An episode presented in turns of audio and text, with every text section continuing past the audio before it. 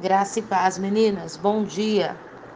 Vamos continuar então falando sobre a mente, os ataques na mente, colocando a mente em sujeição ao Senhor Jesus. Eu tive aula cedinho, não consegui gravar antes da minha aula para vocês, mas vou mandar agora e a gente volta na terça-feira.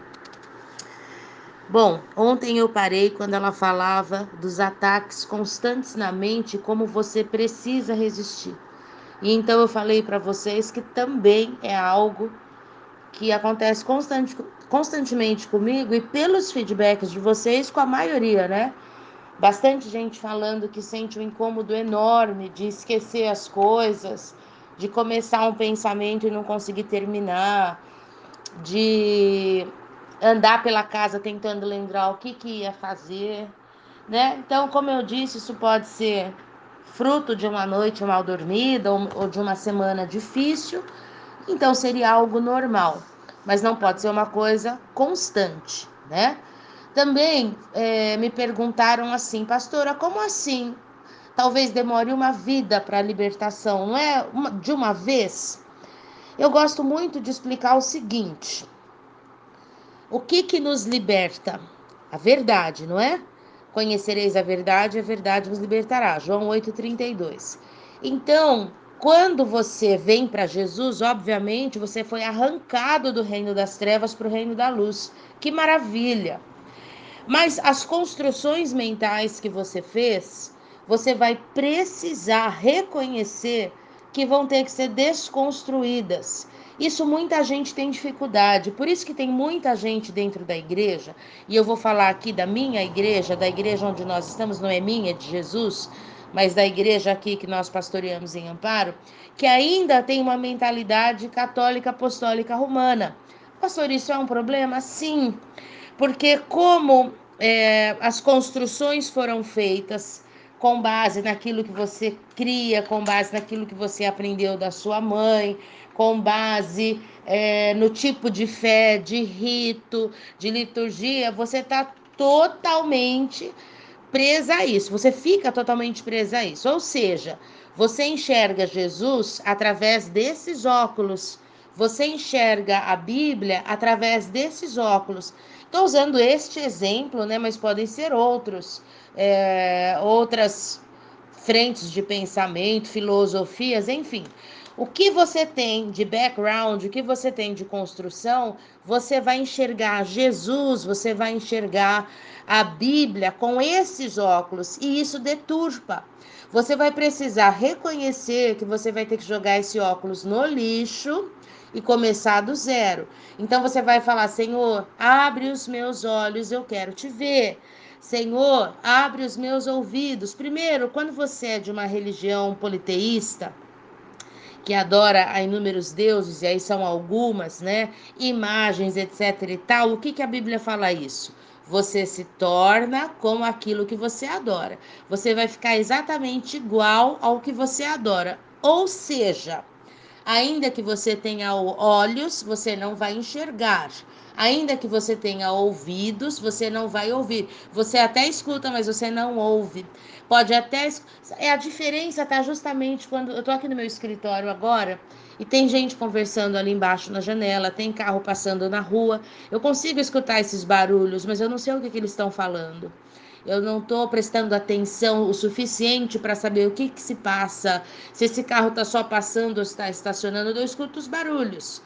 Quando você está com tapado, com os ouvidos tapados, com a visão tapada, cegada, então é exatamente isso que acontece. Você até escuta os barulhos, mas não sabe discernir, não sabe o que que é, não enxerga, não discerne as imagens. Tudo isso é muito sério. E talvez vá uma vida, porque a pessoa acredita que está fazendo certo. Não, mas é tudo é Deus, tudo leva para Deus. Mentira do diabo. Todo mundo é filho de Deus. Mentira do diabo. A Bíblia diz explicitamente: Mas a todos quanto conheceram, deu-lhes o poder de serem chamados filhos de Deus. Você só é filho de Deus quando você se entrega ao Senhor Jesus e o conhece. Por isso eu uso muito Filipenses 2:12, é preciso É preciso trabalhar a salvação. João 14, João 15, é preciso estudar e meditar na palavra, porque a única maneira de conhecer Jesus é conhecendo a palavra. Ele é o Verbo vivo, ele é a palavra encarnada. Se você quer conhecer Jesus, não é através de reuniões, não é através de sensações, não é através de profetadas ou de profecias. Você conhece Jesus mergulhando na palavra. Então, se você não mergulha na palavra, não tem como você conhecer Jesus. Você conhece qualquer coisa, você conhece qualquer coisa, menos Jesus. Por isso é tão fraca. Por isso é tão inconstante, por isso é tão melindrosa, por isso é tão é, feridenta, né? Não aguenta nada, acha que toda hora o mundo e todos estão conspirando contra, toda hora volta na dor, toda hora cai, toda hora tá com a língua falando mal de alguém, toda hora tá em dúvida, toda hora tá mudando de igreja, toda hora tá com raiva do pastor, toda hora tá com problema. Por quê? Nem nasceu de novo, nem nasceu de novo. Né? Tá dentro da igreja vivendo de chavão, vivendo de vídeo do YouTube, vivendo de frases soltas da Helena Tanuri, vivendo de frases soltas de, de desses bambambam bam, bam de agora, Thiago Brunet, é, tem um outro aí agora que tá na moda também que eu não sei, mas gente superficial, Joyce Meia e outros. Às vezes eu falo o nome para vocês aqui de Amparo, principalmente, para você começar a subir o nível e parar de ficar comendo resto, porque o que essa gente fala já é resto do resto do resto do resto. Por mais antiético que seja, você já tá comendo assim aquilo que a vaca ruminou, ruminou, ruminou, ruminou, ruminou, ruminou, ruminou e vomitou. Entende? Não tem mais vitamina nisso, é só o bagaço. E aí você come só o bagaço de um cara que você não sabe nem quem é, que vida que tem, como que ele trata a esposa, como que ele paga as contas, como que ele trata o porteiro do prédio dele ou do condomínio, como que ele trata os filhos, como que ele cuida da casa. Quem que é essa pessoa? Então, só porque colocou uma frasezinha de efeito a um homem e uma mulher de Deus, e agora você até ignora o teu pastor aí que cuida de você, vocês aí que estão de tantos lugares, e ignora, e critica e julga o teu pastor, mas fica comendo o vômito de sabe lá quem é, sabe lá quem é. Por isso eu falo que as pessoas estão tão intoxicadas, tão doentes, tão fracas. Bom, quem se alimenta de vômito, eu não sei nem como que tá em pé. Alimente-se da palavra de Deus. Vai na fonte. Vai na fonte. A gente aqui nessa igreja fala isso para as pessoas. Vai na fonte. Come da palavra. Aí você vai poder perceber, aferir, julgar, verificar se eu sou mulher de Deus, se o meu marido é homem de Deus, ou se a gente está só sendo ator, ou se a gente está só é, usando da oratória, ou se a gente é fake news, ou se a gente é uma fraude. Se você acha que a gente é uma fraude, ou se você conseguir descobrir isso, vai embora. Você não pode ficar num lugar onde você percebeu que existe uma fraude, que é uma fraude, que as pessoas não têm a palavra como centro, como base, como bússola, que as pessoas são vazias, não tem transformação, não tem confronto, não tem posicionamento, as pessoas vivem endemoniadas, as pessoas vivem doentes, as pessoas vivem na dor. Então, se é debaixo dessa liderança as pessoas não crescem espiritualmente, não são são libertas, não saem das prisões e não trazem outros das prisões, não vão saindo os familiares das prisões. O que está acontecendo? Ou essa pessoa é rebelde, tem duas possibilidades só. A primeira possibilidade, essa liderança ser uma fraude. A segunda possibilidade é essa pessoa ser uma fraude. Então ela escuta, ela anda, ela come, do, da comida, ela vai aos pastos verdejantes, ela vai às águas tranquilas, mas chega na casa dela, ela fala: ah, eu vou escolher o que eu quero, isso aqui eu concordo, isso aqui não, isso aqui para mim não serve. Então, isso é um bode. Isso é um bode e vai morrer do jeito que tá, vai perder a família, porque tá em rebeldia, não, e não é assim que funciona. A ovelha ouve a voz do pastor, concordando ou não, ela pode aferir na palavra. Se tá na palavra, cala a boca e obedece. Né? Se não é a opinião da liderança, fecha a boca, guarda a opinião para si, ou como eu falo aqui na igreja, vai lá no banheiro, joga a opinião na privada, dá descarga e fica quieto. Não interessa a opinião. É só olhar para a própria vida. É só olhar para o que tem colhido. É porque você vive de acordo com a sua opinião. É porque eu vivo de acordo com a minha opinião que a gente se estoura. Quando a gente aprende a escutar o que, que Deus tem, o que, que a palavra diz. Ah, então a gente vai viver o melhor de Deus e colher o melhor dessa terra. Então, não existe essa história, a minha opinião, a sua opinião. Existe a Bíblia. Ah, do jeito que eu interpreto. O jeito que você interpreta não me interessa.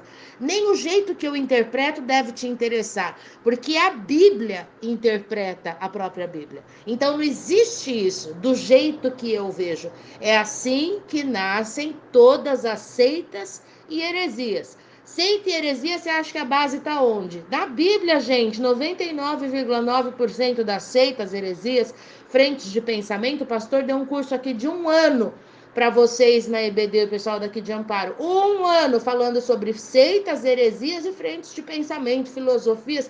Ele é mestre nessa área, fez ciências da religião. Ele deu um show falando sobre isso. E vocês viram o quê? Tudo eles tiram da Bíblia tudo é tirado da Bíblia.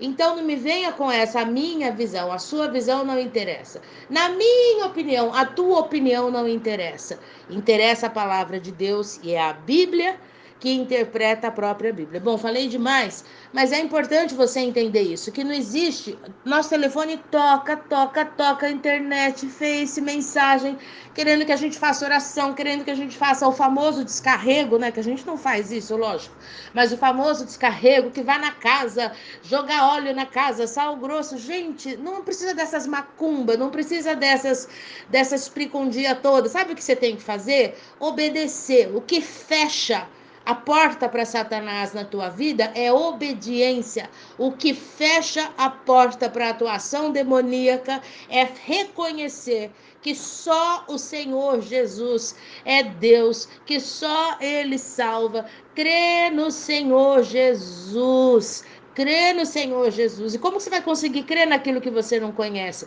Então você, eu desejo conhecer Jesus. Então vai para a palavra. Começa a estudar a palavra. Ah, eu não consigo. Seja mais forte que a tua desculpa. Começa a ouvir, começa a ler. É uma guerra. É uma guerra. Ou você acha que o diabo quer que você seja livre? Ou você acha que o diabo quer que a tua casa seja livre? É uma guerra. Dá um tapa no seu rosto, enfia a cara embaixo da torneira quando você começar a dormir, volta a ler, escuta, escuta, escuta, escuta, escuta várias vezes. Eu faço isso diariamente diariamente, diariamente, diariamente. Eu tenho 43 anos, faço 44 agora. Comecei a ler a Bíblia com seis e não paro nunca. Graças a Deus pela minha mãe, que me ensinou a fazer assim. Ou eu estou lendo, ou eu estou estudando, ou eu estou ouvindo. Não tem outra maneira de você ser cheio do Espírito Santo. Não tem outra maneira de você ter o conhecimento de Deus. Não tem outra maneira. Então para de esperar e começa, mergulha, mergulha, mergulha, mergulha. Vai ter resistência? Tenha certeza que sim. Eu tenho resistência diária e todos os dias eu brigo comigo, com Satanás, com a minha mente, para conseguir renovar a mente na palavra de Deus. Não vai ser diferente com você. Eu acho que para muita gente vai ser até pior, dependendo do tipo de alianças que você fez, dependendo do tempo de conversão que você tem, vai ser mais difícil. Não desista, insista, persista em nome de Jesus. Nem li fica para segunda. Deus te abençoe fica na paz em nome de Jesus.